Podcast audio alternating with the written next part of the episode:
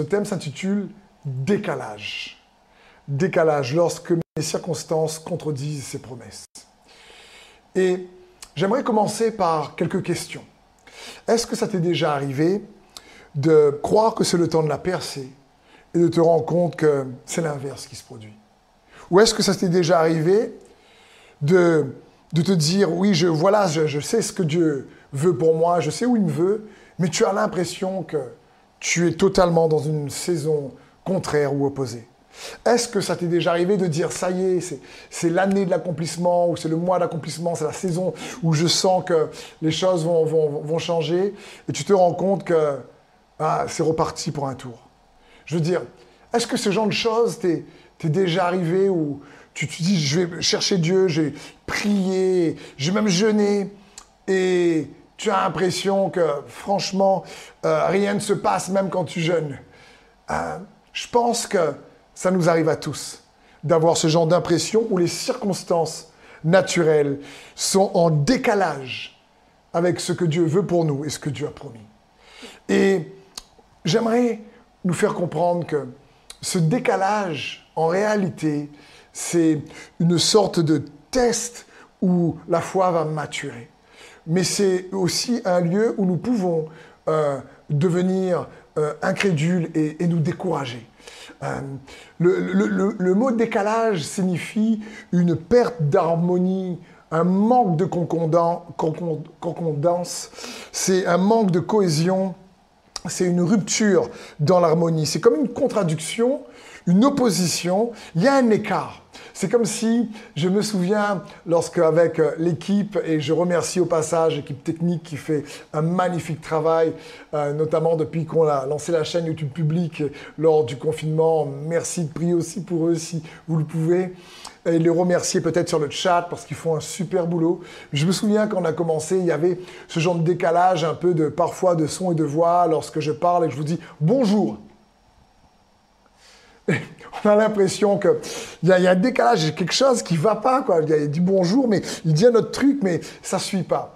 Le décalage, donc c'est ça, c'est comme une rupture, euh, un manque de concordance entre euh, euh, ce qui se passe, un manque de cohésion.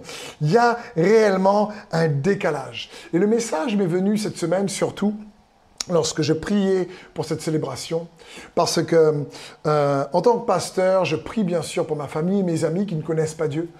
Et euh, au fond de moi, j'ai reçu cette promesse de manière prophétique également, par plusieurs mêmes prophéties, euh, qu'un jour Dieu va toucher beaucoup de mes amis qui ne le connaissent pas encore. Et je prie pour eux, pour qu'ils puissent rencontrer l'amour de Dieu. Et je sais très bien que lorsqu'il y a un ami qui, qui, ne connaît pas Dieu et qui vient me voir et que ça fait des années que je ne l'ai pas vu, eh ben, c'est quelque part, il est en recherche, bien sûr, parce qu'ils savent que je suis pasteur. Et il y a quelques semaines de cela, euh, un, ami est venu me voir, ça faisait peut-être 5, 6, 7 ans que je n'avais pas vu, me dire euh, est-ce qu'on peut discuter, tout ça? Il est venu avec un, autre ami. on a passé un moment ensemble. Et je remerciais Dieu à nouveau pour ce contact. Et je savais qu'il désirait plus que jamais euh, en tout cas, euh, être intéressé par, Jésus lui-même et avec un autre frère qui le connaît aussi, on lui a, partagé Jésus. Et je me suis dit, ah Seigneur, c'est bon de voir que tu, tu, vas toucher comme euh, tu as mis dans mon cœur plusieurs de ceux et celles d'amis que je connais, qui ne te connaissent pas encore. Mais malheureusement, j'ai appris il y a quelques jours qu'il n'est plus de ce monde. Et donc qu'il est parti. Et euh, pendant ce moment où j'ai appris qu'il est parti, j'avais l'impression d'être vraiment dans un décalage entre ce que j'avais à cœur lorsque je l'ai vu, lorsque ça m'a rappelé les promesses de Dieu. Et, d'un coup, euh, d'entendre cette nouvelle, euh, bien sûr, ça m'a énormément attristé. Et j'avais l'impression d'être dans ce décalage. Et je me suis mis à prier. Et c'est là que ce titre m'est venu décalage lorsque les circonstances contredisent les promesses de Dieu, lorsqu'il y a une rupture dans l'harmonie. J'aimerais te dire ceci. Marcher par la foi impliquera toujours un décalage entre les circonstances et ce que Dieu veut pour nous. Dans 2 Corinthiens 5, 17, il est écrit Car nous marchons par la foi et non par la vue. C'est ce que Dieu veut Parce que lorsqu'on marche par la vue, on peut se sentir décalé, on peut se sentir réellement gêné, on peut, on, peut, on peut ne pas comprendre. Mais Dieu veut qu'on marche par la foi. Ça me fait penser à cette histoire également dans la parole de Dieu où les disciples, euh, Jésus leur donne de l'autorité pour chasser les démons, mais à un moment donné, ils n'y arrivent pas. On voit cette histoire dans Marc au verset 14 où il est écrit, il établit douze auxquels il donna le nom d'apôtres pour qu'ils soient avec lui et pour les envoyer prêcher avec le pouvoir de guérir les maladies et de chasser les démons. Quelque temps plus tard, dans le même évangile, Marc 9, verset 15, la Bible dit, Dès que la foule vit Jésus, elle fut surprise et accourut pour le saluer. Il leur demanda, Sur quoi discutez-vous avec eux? Et un homme de la foule lui répondit, Maître, j'ai amené auprès de toi mon fils qui est possédé d'un esprit muet, et en quelques lieux qu'il le saisisse, il le jette par terre. L'enfant écume, grince des dents et devint tout raide. J'ai prié tes disciples de chasser l'esprit, et ils ne l'ont pas pu. Je veux dire, on voit bien ici que Jésus, ce que Dieu veut, la volonté de Jésus pour eux, c'est qu'ils puissent euh, réellement chasser les démons, guérir les malades. Il donne son autorité à ses disciples. Mais à ce moment-là, les disciples, eh ben, n'y arrivent pas. Il y a comme un décalage entre ce que Dieu veut et ce qu'ils expérimentent. Et ça, c'est quelque chose en réalité que nous rencontrons tous, ce genre de situation. Mais le premier point que j'aimerais voir avec vous, c'est Dieu te promet une promesse, pas des problèmes, et pourtant. Et pourtant.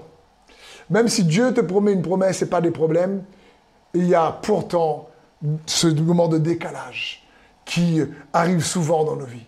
Dieu désire nous rappeler que lorsque tu dis Jésus, je veux vivre pour toi, Jésus, je t'aime, Jésus, tu es mon Seigneur et Sauveur, alors automatiquement en Christ, la Bible dit nous sommes une nouvelle créature et nous héritons de ses promesses, mais ça ne nous exempte pas de problèmes. Parce que j'aime dire également que la vie en Christ, lorsque tu acceptes Jésus, c'est une vie où Dieu est présent et non pas où les problèmes sont absents. Et c'est une vie où sa présence nous donne la force de confronter les problèmes. Dans Exode 1, au verset 8, il est écrit ceci. Un nouveau roi parvint au pouvoir en Égypte, un roi qui n'avait pas connu Joseph. Il dit à son peuple, Voilà que les Israélites forment un peuple plus nombreux et plus puissant que nous. Allons, montrons-nous habiles vis-à-vis de lui. Empêchons-le de devenir trop nombreux, car en cas de guerre, il se joindrait à nos ennemis pour nous combattre et sortir ensuite du pays. Oh Ici, dans le livre d'Exode, le contexte, c'est quoi? C'est que le peuple de Dieu, ici en Égypte, se multiplie, grandit. Et là, Pharaon commence à s'inquiéter. Mais ce qui se passe en réalité, c'est que Dieu avait fait une promesse à Abraham pour que ses enfants et sa descendance puissent se multiplier. Et donc, à ce moment-là, la promesse se multiplie, la promesse se réalise. On le voit par exemple dans Exode 32, où Moïse lui-même rappellera cette promesse qu'il a faite à Abraham. Au verset 13, il dit, Souviens-toi d'Abraham, d'Isaac et d'Israël, tes serviteurs envers qui tu t'es engagé par serment en ton propre nom, en leur déclarant, Je rendrai vos descendants aussi nombreux que les étoiles du ciel je leur donnerai tout ce pays dont j'ai parlé et ils, ils le posséderont pour toujours. Je veux dire, Dieu a dit à Abraham, hey, je vais multiplier ta descendance. Et c'est ce qui se passe ici en Égypte. Le peuple en Égypte est en train de vivre, d'expérimenter la promesse de Dieu. Mais comme on a lu ensemble, on voit que en même temps qu'ils expérimentent la promesse, il y a des problèmes qui surgissent. Pharaon commence à avoir peur. Il commence à être interpellé.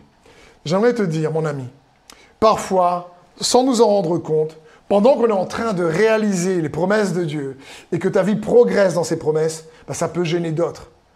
Et qui vont peut-être venir te chercher, vont chercher peut-être à mettre des embûches sur ton chemin. Malheureusement, ça arrive. Ici, la promesse de Dieu, qui fait bah, le bonheur du peuple d'Israël à ce moment-là, vient gêner Pharaon qui lui maintenant est interpellé, dit mais attends, mais qu'est-ce qui se passe? Il n'a pas compris. Et on voit que la progression de la promesse progresse en même temps que certains problèmes. Et il ne faut pas laisser le problème venir nous faire perdre de vue la promesse que Dieu a pour nous. Exode 1, verset 12 nous dira même ceci.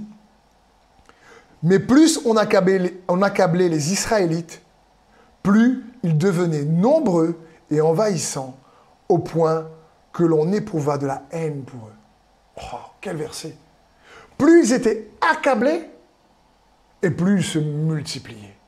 C'est juste incroyable de voir cela.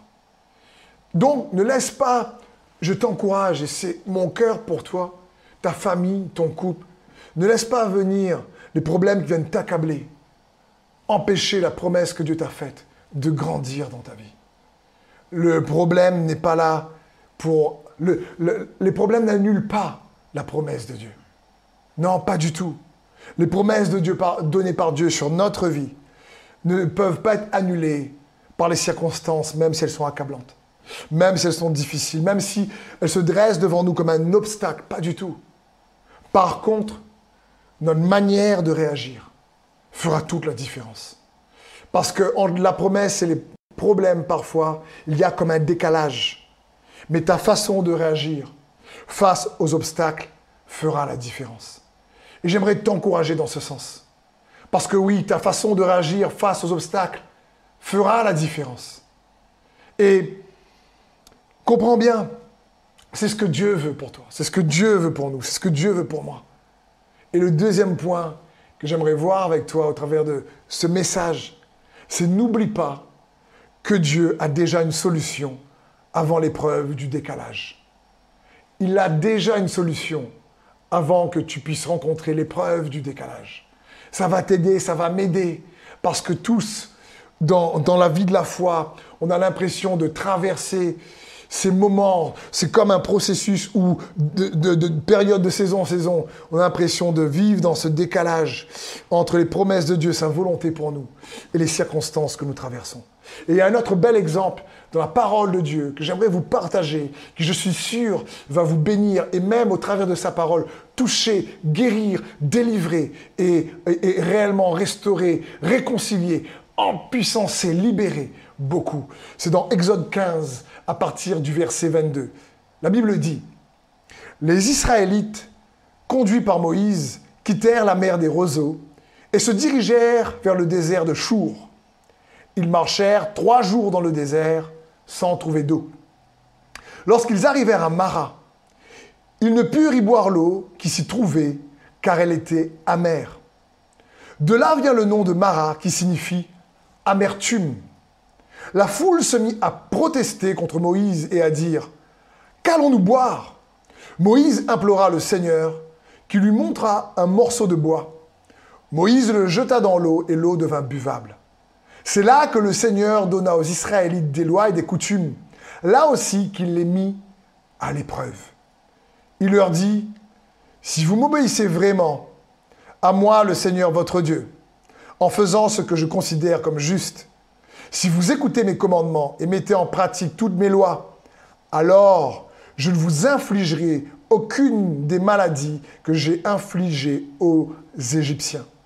En effet, je suis le Seigneur, celui qui vous guérit. Wow Quel passage ici incroyable. Ici, le peuple d'Israël euh, vient d'être délivré du joug de Pharaon, de l'Égypte, ils ont, après avoir vu la colonne de feu, la nuit les conduire, la colonne de nuée, la journée les conduire et les rafraîchir de l'ardent soleil dans le désert, après avoir vu Dieu agir par des signes, des miracles et des prodiges contre les, Égyptiens, après avoir vu la mer euh, s'ouvrir des deux côtés, la traverser, engloutir Pharaon et son armée, ils arrivent dans un endroit et euh, Dieu, à nouveau, Moïse est conduit en étant conduit même par Dieu, dans un lieu, après trois jours de marche, dans le désert, ils commencent à avoir soif. Et quand ils arrivent, après trois jours où ils ont soif dans le désert, ils tombent ici sur, sur une étendue d'eau et l'eau est amère. Et là, il y a un décalage. Là, il y a un décalage. Dieu leur dit, mais attends, je vais vous donner la terre promise, je vais vous libérer du joug de Pharaon. Vous avez vu comment je fais des miracles, dessiner des prodiges, je vais prendre soin de vous. Et au moment où ils marchent, ils ont soif, les circonstances sont difficiles, et Dieu veut les conduire vers un pays où coule le lait et le miel. Et là, ils ont soif, et ils tombent sur une étendue d'eau, et elle est amère. Et le mot, le, nom qu'il donne à l'étang, c'est Mara. Elle est tellement amère, comme un goût de fiel, que ça signifie, le, nom signifie amertume, Mara. Et là, c'est juste incroyable ce qui se passe. Même le désert est un lieu de décalage. Quand tu passes tu traverses une saison de désert, c'est un lieu de décalage entre ce que Dieu veut, le pays où coule le lait, le miel et le désert. Et ici, dans le désert, ils arrivent à une source amère. Et il y a un principe puissant que Dieu veut que nous connaissons ici, dans ce contexte. D'abord, Dieu veut nous faire comprendre que vous savez, les circonstances agissent en nous ou autour de nous comme un miroir. Elles ne viennent pas nous, rendre pire ou, ou elles viennent révéler ce qu'il y a en nous. Et Dieu voulait montrer au peuple qu'il voulait que leur cœur soit rempli de ses promesses et non pas que leur cœur soit rempli d'amertume. Et, c'est pour ça que Dieu voulait qu'ils réalisent, qu'ils se rappellent au lieu de marcher par la vue et voir les eaux euh, amères, au lieu de marcher par la vue et voir la, situation, les circonstances difficiles, qui se rappellent au combien il a pourvu pour eux, au combien il a combattu pour eux, au combien il les a délivrés, au combien il a été avec eux euh, euh, en Égypte, au combien il a triomphé de Pharaon pour eux, au combien sa main est puissante pour les délivrer. Et là, au lieu de se rappeler ce que Dieu avait fait et ce qu'il est pour eux, ils ont laissé les circonstances, la vue, au lieu de marcher par la foi, ils ont à nouveau marché par la vue. Et il y a une révélation puissante qui arrive à ce moment-là, dans ce contexte. C'est laquelle?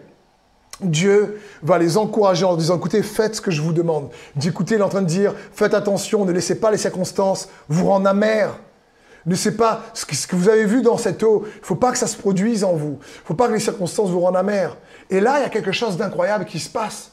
Dieu dit, écoutez, il se révèle comme l'Éternel qui guérit. C'est très important de comprendre que là, c'est la première fois que la parole de Dieu, on voit que Dieu se révèle à son peuple comme celui qui guérit. Euh, ça parle ici de Yahvé Rapha, l'Éternel qui te guérit.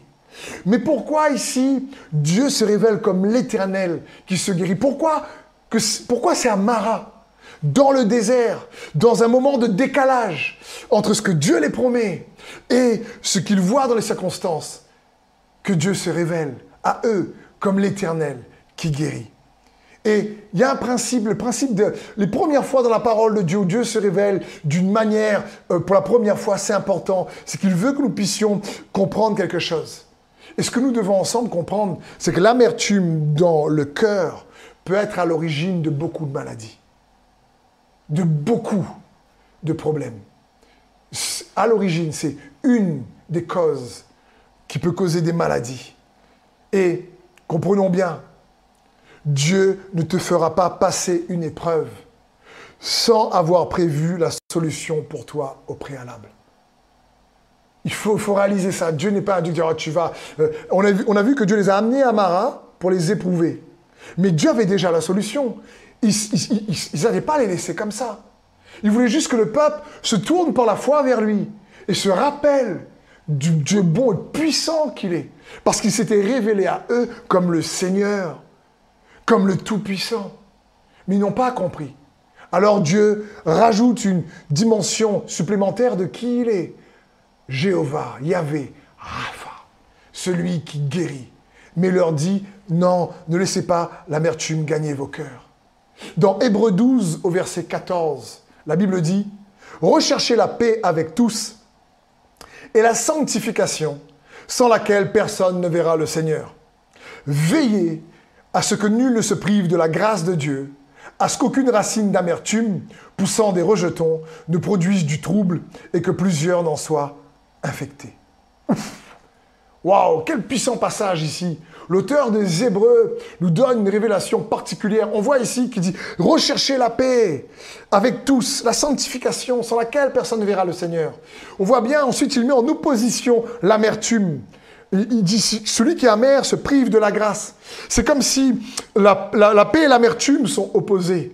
Quand dans un moment de décalage, ce que l'ennemi cherche à faire, lorsque on voit que ce qu'on traverse est à l'opposé de, de ce qu'on croit par rapport à ses promesses, il veut nous rendre amers. Il veut, nous, il veut que la désillusion, la déception vienne quelque part euh, euh, pénétrer notre cœur pour nous rendre amers. Mais la Bible dit, mais la racine d'amertume va faire pousser des rejetons. Le, la racine, c'est quoi? C'est ce, ce qu'on ne voit pas, ce qui est dessous, dans le cœur, on ne voit pas. C'est ce qui pourtant soutient euh, la végétation. C'est ce qui l'établit, c'est ce qui nourrit, c'est ce qui fait c'est ce qui fait naître les fruits et les branches, c'est ce qui fait grandir. Et il dit attention, l'amertume, c'est une racine.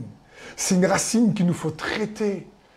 Et Dieu dit non, je suis l'Éternel qui te guérit. Et je crois réellement que Dieu va toucher plusieurs d'entre vous derrière votre écran, que vous le regardez en direct en ce moment ou après coup, parce que sa parole est efficace et il reste l'Éternel qui te guérit.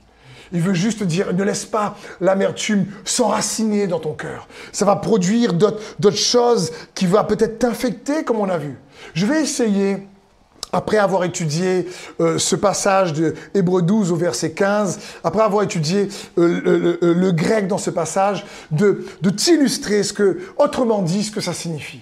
Lorsque la Bible dit, comme on a lu tout à l'heure, veillez à ce que nul ne se prive de la grâce, euh, et qu'à qu'aucune et à ce qu'aucune racine d'amertume poussant des rejetons ne se produise, ne produise du tout, mais que plusieurs n'en soient infectés. Je vais essayer de le dire autrement après avoir étudié ce passage. Écoutez bien ceci. Et on va le lire ensemble parce que ce sera affiché sur votre écran. Surveillez avec soin que personne ne se fasse voler la grâce, c'est-à-dire la faveur que Dieu veut qu'elle ou il expérimente. Prenez donc garde Veillez et voici comment. Ne laissez donc aucun sentiment amer se développer dans votre cœur et empoisonner votre âme, parce que la découverte de la réalité naturelle ne correspond pas à ce que vous avez imaginé. Cette désillusion, ce décalage peut produire une brèche infectieuse en vous, car si ce sentiment amer, désagréable, mêlé de découragement et de, grand, et de rancœur, grandit, il va remplir vos cœurs d'inquiétude et de confusion. Il va altérer la clarté de la lumière de Dieu en vous. C'est comme un germe spirituel malsain et contagieux qui cherche à contaminer toutes les parties de votre être et à se répandre comme une épidémie dans la vie de plusieurs. Oh, c'est ce que ce verset signifie. C'est comme si l'amertume vient parce que dans le décalage, quand Dieu a mis son peuple à l'épreuve, c'était juste pour qu'il mette sa confiance en lui et ne se laisse pas, ne devienne pas incrédule par les circonstances. Malheureusement, nous savons que le peuple n'a pas compris, cette première génération dans le désert n'a pas compris la leçon. À ce moment-là, ils n'ont pas, compris la leçon. Et malheureusement, ils sont restés incrédules et endurcis. Et toute cette génération est morte dans le désert jusqu'à qu'une nouvelle génération arrive. Et cela est écrit pour notre enseignement. Ce que Dieu veut, c'est que nous puissions devons ne laisser aucune racine d'amertume se répandre dans, notre vie, mais se dire Seigneur, peut-être que je ne comprends pas tout. Je ne veux pas laisser ce que je vois venir faire en sorte que, euh, de nourrir ma raison, ma compréhension et nourrir l'incrédulité. Je ne veux pas que mon incompréhension vienne nourrir mon incrédulité. Aide-moi à amener mes pensées captives à l'obéissance de Christ. Comme on le trouve dans 2 Corinthiens 10, verset 5, il est écrit, nous renversons les raisonnements et toute hauteur qui s'élève contre la connaissance de Dieu et nous amenons toute pensée captive à l'obéissance de Christ. J'aime ce passage. Du coup, je ne vais pas laisser mes émotions ballotter quand les circonstances sont difficiles. J'ai cette promesse et pour les amis, je perds un ami, ça me fait quelque chose émotionnellement et les émotions parlent et les circonstances, je regarde, parlent. Et, mon intelligence commence à analyser et je ne vais pas laisser ces choses-là euh, commencer à euh, vouloir infecter mon cœur par l'amertume à cause de la désillusion, la déception entre le décalage qu'il y a entre le film que je me suis fait et euh, la réalité que, en fin de compte, je suis en train d'expérimenter. Et ça parle de ça. Et la Bible dit non, il nous faut amener toute pensée à l'obéissance de Christ. Pas l'obéissance à Christ. C'est-à-dire amener toute pensée captive au Christ obéissant, si vous préférez. Ça parle ici que nous devons amener toute pensée captive lorsque on se rappelle dans le moment de décalage de comment Jésus t'a tellement aimé, m'a tellement aimé, qu'il a obéi, et la Bible dit par l'obéissance d'un seul, alors nous avons le don de la justice. Nous recevons sa grâce, sa force, son amour. Parce que c'est que tu penses à l'obéissance de Christ, tu, amènes tes pensées captives euh, à nouveau. Tu, tu, deviens captif par l'amour de Jésus. Tu, laisses à nouveau l'amour de Jésus te rendre captif. Sais pourquoi? Parce que Dieu veut que toi et moi, nous puissions rencontrer son amour au milieu de notre plus grand désespoir. Parce que quand toi et moi, nous rencontrons son amour dans ce genre de moment-là, alors on apprend à le découvrir de manière personnelle et unique comme jamais. Toi, oui, derrière ton écran, ce que Dieu veut, c'est que tu puisses le représenter de manière unique. Il veut que tu puisses réaliser qu'il t'aime tel que tu es, que tu as de la valeur pour lui. Il veut que tu demeures dans son amour. Quand la Bible dit que nous amenons toute pensée captive à l'obéissance de Christ, Christ obéit parce qu'il nous aime. Et que derrière cette obéissance, il y a oh, cet amour que Dieu veut pour chacun d'entre nous, que nous puissions demeurer dans cet amour. L'obéissance de Christ, au Christ obéissant. C'est pas, pas juste notre obéissance, même si Dieu veut qu'on puisse obéir. C'est d'abord son obéissance. Il nous a aimé le premier pour qu'on puisse aimer en retour. Il a obéi le premier pour qu'on puisse obéir en retour. Il nous a pardonné le premier pour qu'on puisse pardonner en retour. Il nous a fait grâce en premier pour qu'on puisse faire grâce en retour.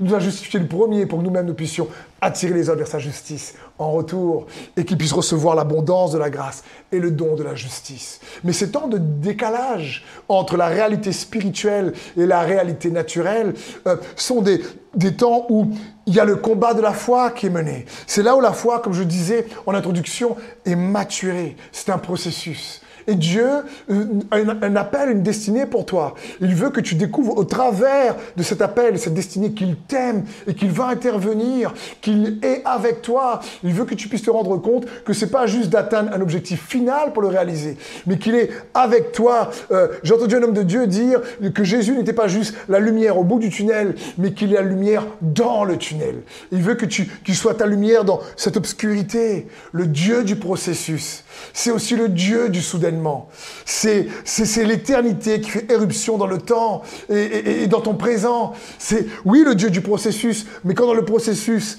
il y a ce décalage entre les circonstances et ce que Dieu veut pour toi et sa bonté pour toi, alors il veut que tu, que tu lui fasses confiance comme moi. Il veut qu'on lui fasse confiance. Et le Dieu du processus, c'est aussi le Dieu du soudainement.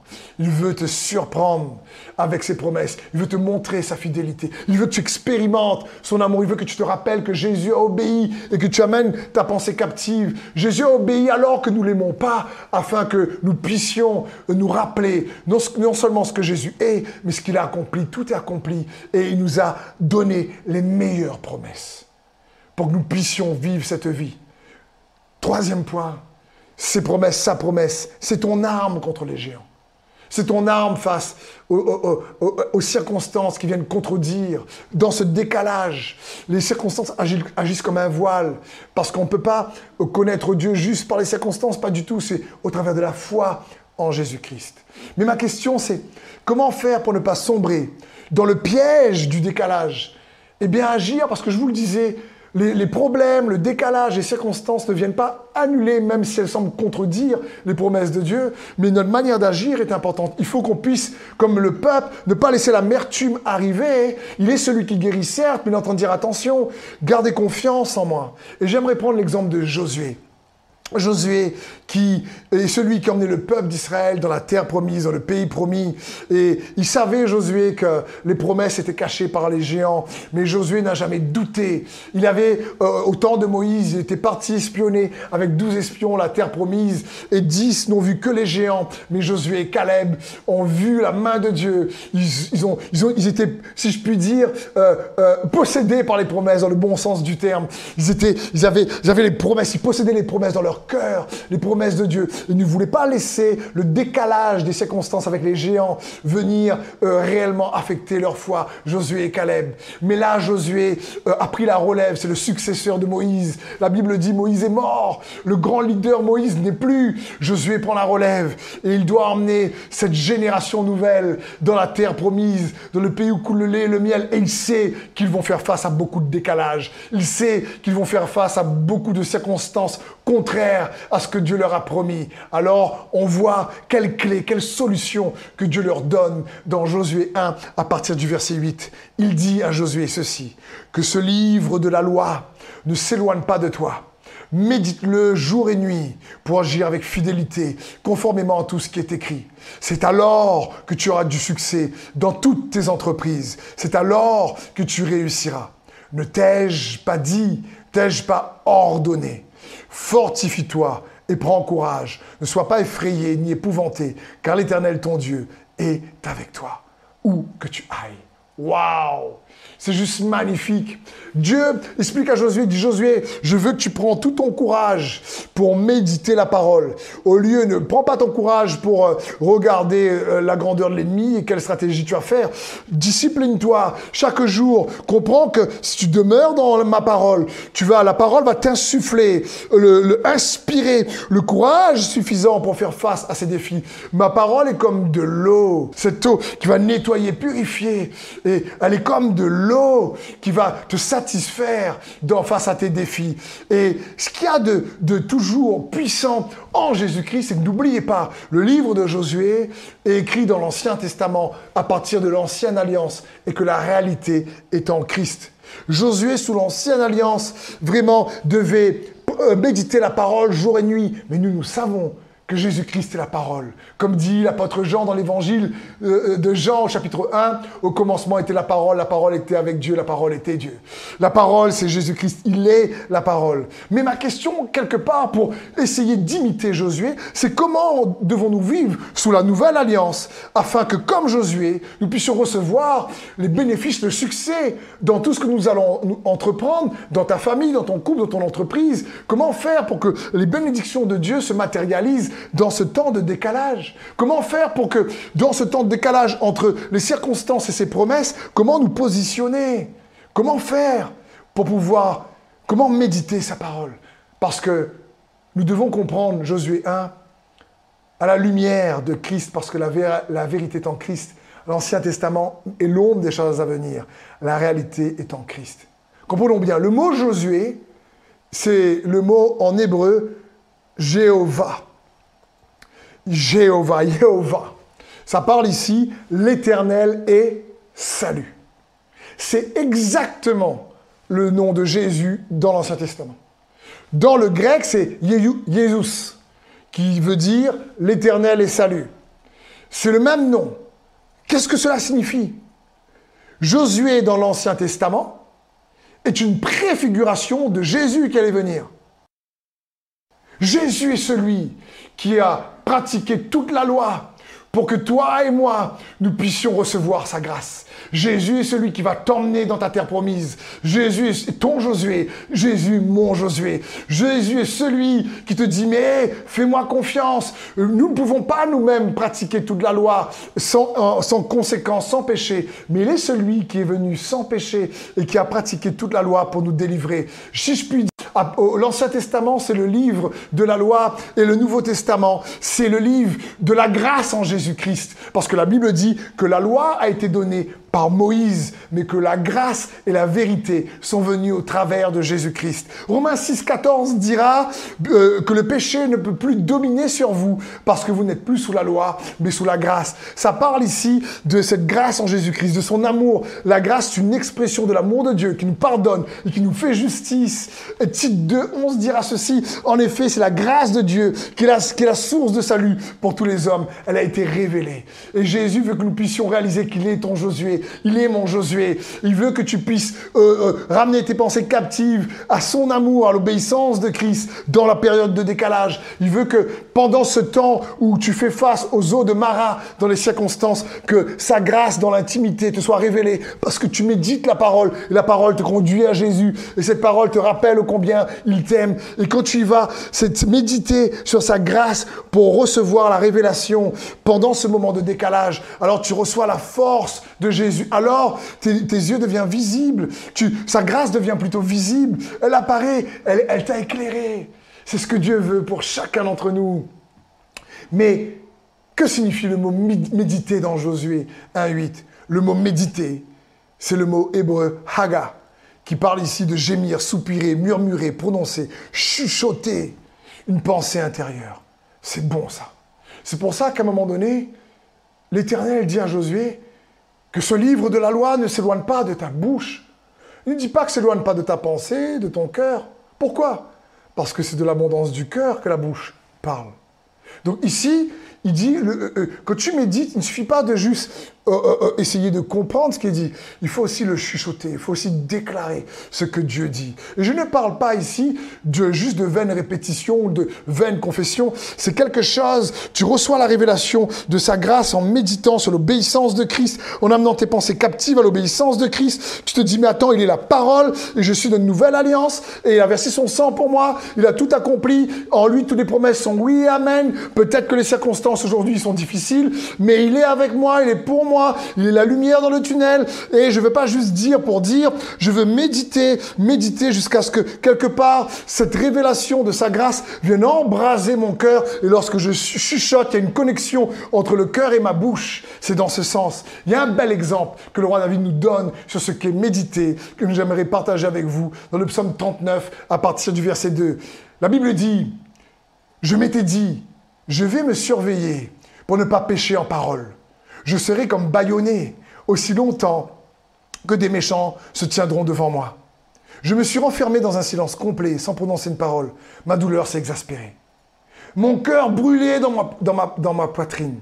Mes pensées s'embrasaient en moi. Alors, j'ai fini par parler. C'est quelque part la révélation de la grâce quand tu médites, que tu dis Seigneur Jésus, tu es bon, et face à tes circonstances, tu perds un ami cher, et là tu es là et c'est pas facile, tu dis mais, mais ma vue voit ça, mais toi tu dis ça, et là tu vas dans sa présence, et tu chaque jour comme Josué, Jésus ton Josué, et tu dis Seigneur, j'ai besoin de la révélation de ta grâce face à ma situation, j'ai besoin euh, de recevoir cette visibilité de cette grâce, j'ai besoin de rendre mes pensées captives à ton amour, Jésus. J'ai besoin de toi. Je veux pas que mon cœur soit affecté par le poison de l'amertume. Je veux pas, oui, peut-être un tel m'a fait ci, peut-être que c'est injuste, peut-être que ça, ça m'est arrivé, peut-être. Mais Seigneur, je veux venir devant ton trône et je veux oh, que ta grâce devienne visible. Embrase mon cœur, que j'ai cette révélation, que quand je médite ta parole, que mon cœur soit embrasé. Et lorsque je déclare, lorsque je chuchote ce que je dis, parce que mon cœur a reçu mon cœur, la révélation, c'est comme une découverte.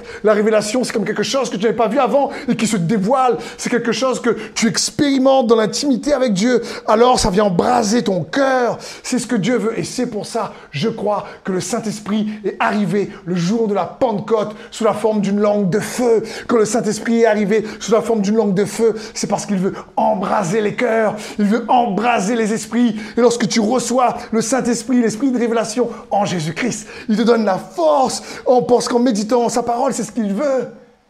Le Saint-Esprit est une langue de feu.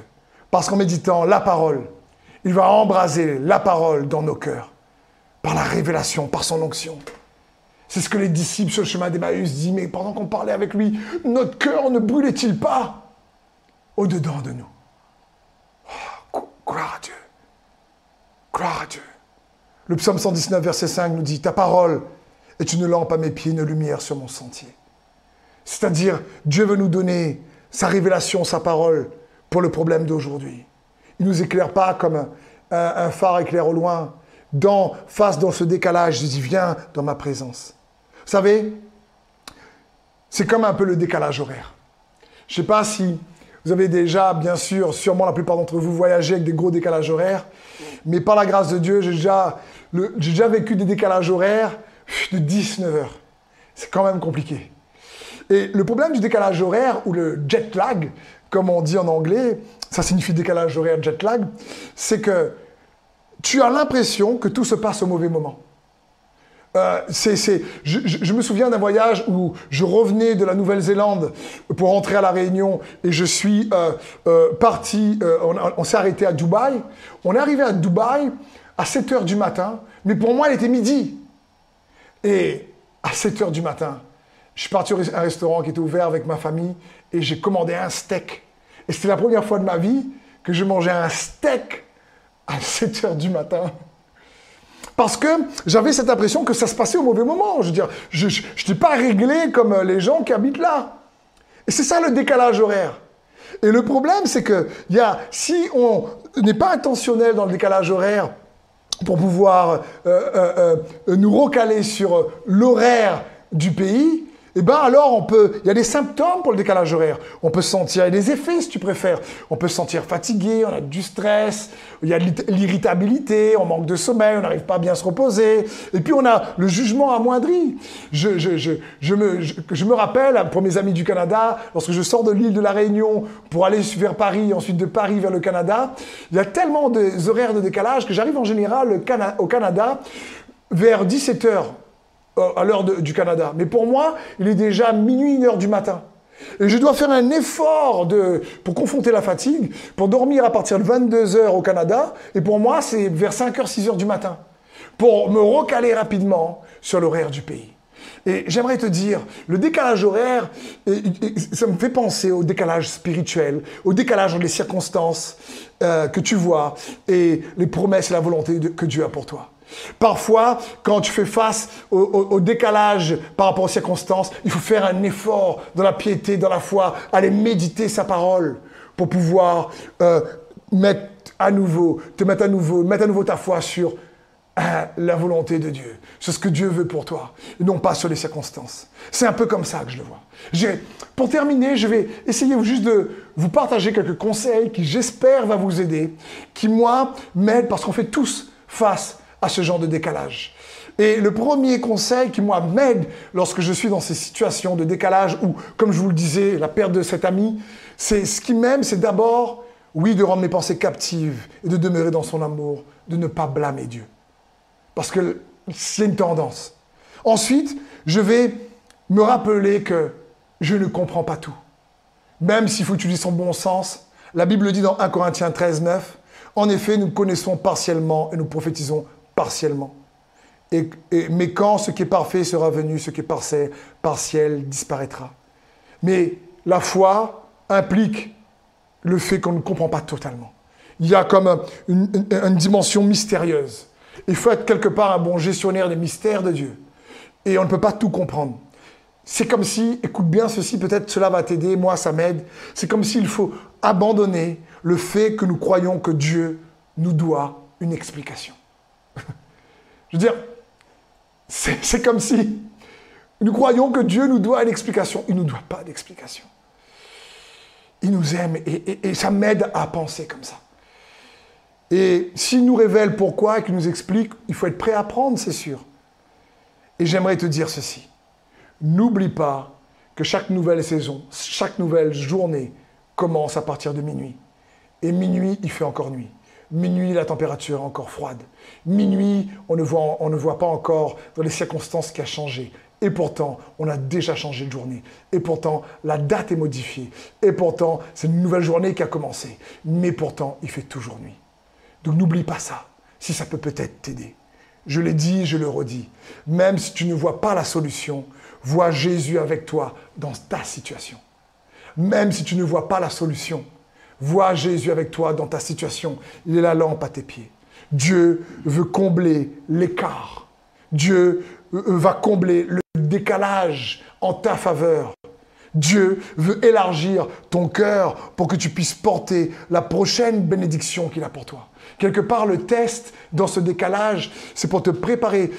C'est comme si Dieu me disait, est-ce que je peux te faire confiance pour porter les poids de bénédiction que j'ai pour toi? Et il veut que nous puissions, oui, faire attention. Le décalage, c'est comme une, quelque part une brèche. Et, et Dieu veut réparer cette brèche. Il veut combler cet écart. Dieu veut que tu sois un réconciliateur de décalage également pour la vie des autres. Il veut combler pour toi l'écart. Dieu veut faire de toi un réparateur de brèche. Dieu veut faire de toi un combleur de décalage. Il veut faire de toi un réconciliateur de décalage. Et que tu, as traversé ces moments, qu'à chaque fois, et tout homme le traverse, qu'on croit en Jésus, qu'on ne croit pas en Jésus, on traverse ces décalages, mais en Jésus, nous avons la foi pour faire la différence. En Jésus, nous avons la parole de la grâce, nous avons le Saint-Esprit de grâce, nous avons l'amour de Dieu, nous avons la foi pour faire la différence. Isaïe 58, 12, je termine sur ce verset, nous dira, grâce à toi, on reconstruira sur d'anciennes ruines. Tu relèveras des fondations vieilles de plusieurs générations. On t'appellera réparateur de brèches, restaurateur de sentiers fréquentés. Dieu veut de toi et de moi des restaurateurs de décalage, quand les gens perdent courage. Et j'espère que ce message t'encourage. Si tu as perdu courage, tu me dis, Steph, j'ai, j'ai pas réussi à euh, recevoir sa grâce. Ne te sens pas coupable et condamné. On passe tous par là. Et on a besoin des uns et des autres pour nous relever et de sa parole pour nous empuissancer. Et mon cœur, c'est de te dire, fixe tes yeux sur Jésus. Rends tes pensées captives à son obéissance. Laisse pas juste les faux raisonnements te faire douter et nourrir l'incrédulité. Laisse pas la racine d'amertume venir en ton cœur amer, même si c'est injuste qui passé, mais n'oublie pas qu'il est ta justice, qu'il est celui qui euh, va euh, euh, réellement te récompenser. Il va, il va rendre ce que l'ennemi t'a volé. Il est un Dieu très juste. Mon ami, j'espère, oui, je prie que tu étais fortifié par ce message. Je prie que tu t'es rendu compte que nous traversons tous ces moments de décalage entre la réalité qu'on voit, les circonstances les promesses que Dieu a pour nous. Et pourtant, Dieu a les meilleures promesses pour toi. Il veut te donner un avenir et de l'espérance. Que ce soit par rapport à ton travail, que ce soit par rapport à tes finances, que ce soit par rapport à quelqu'un que tu as perdu, que ce soit par rapport à une trahison, que ce soit par rapport à réellement euh, euh, euh, une maladie, que ce soit par rapport à des relations je ne sais pas, que ce soit par rapport à une promotion, tu attendais, tu attendais une promotion, tu as prié, tu croyais, Dieu t'a dit dans ton cœur et bam, la promotion n'est pas arrivée. Eh, mon ami, ne désespère pas. Il n'a pas dit son dernier mot. Et que je pense, quand je pense au roi David, quand je pense à Joseph, s'il fallait parler d'homme de Dieu, en parole de Dieu, que Dieu faire face au décalage, ouf, il y en a eu plein.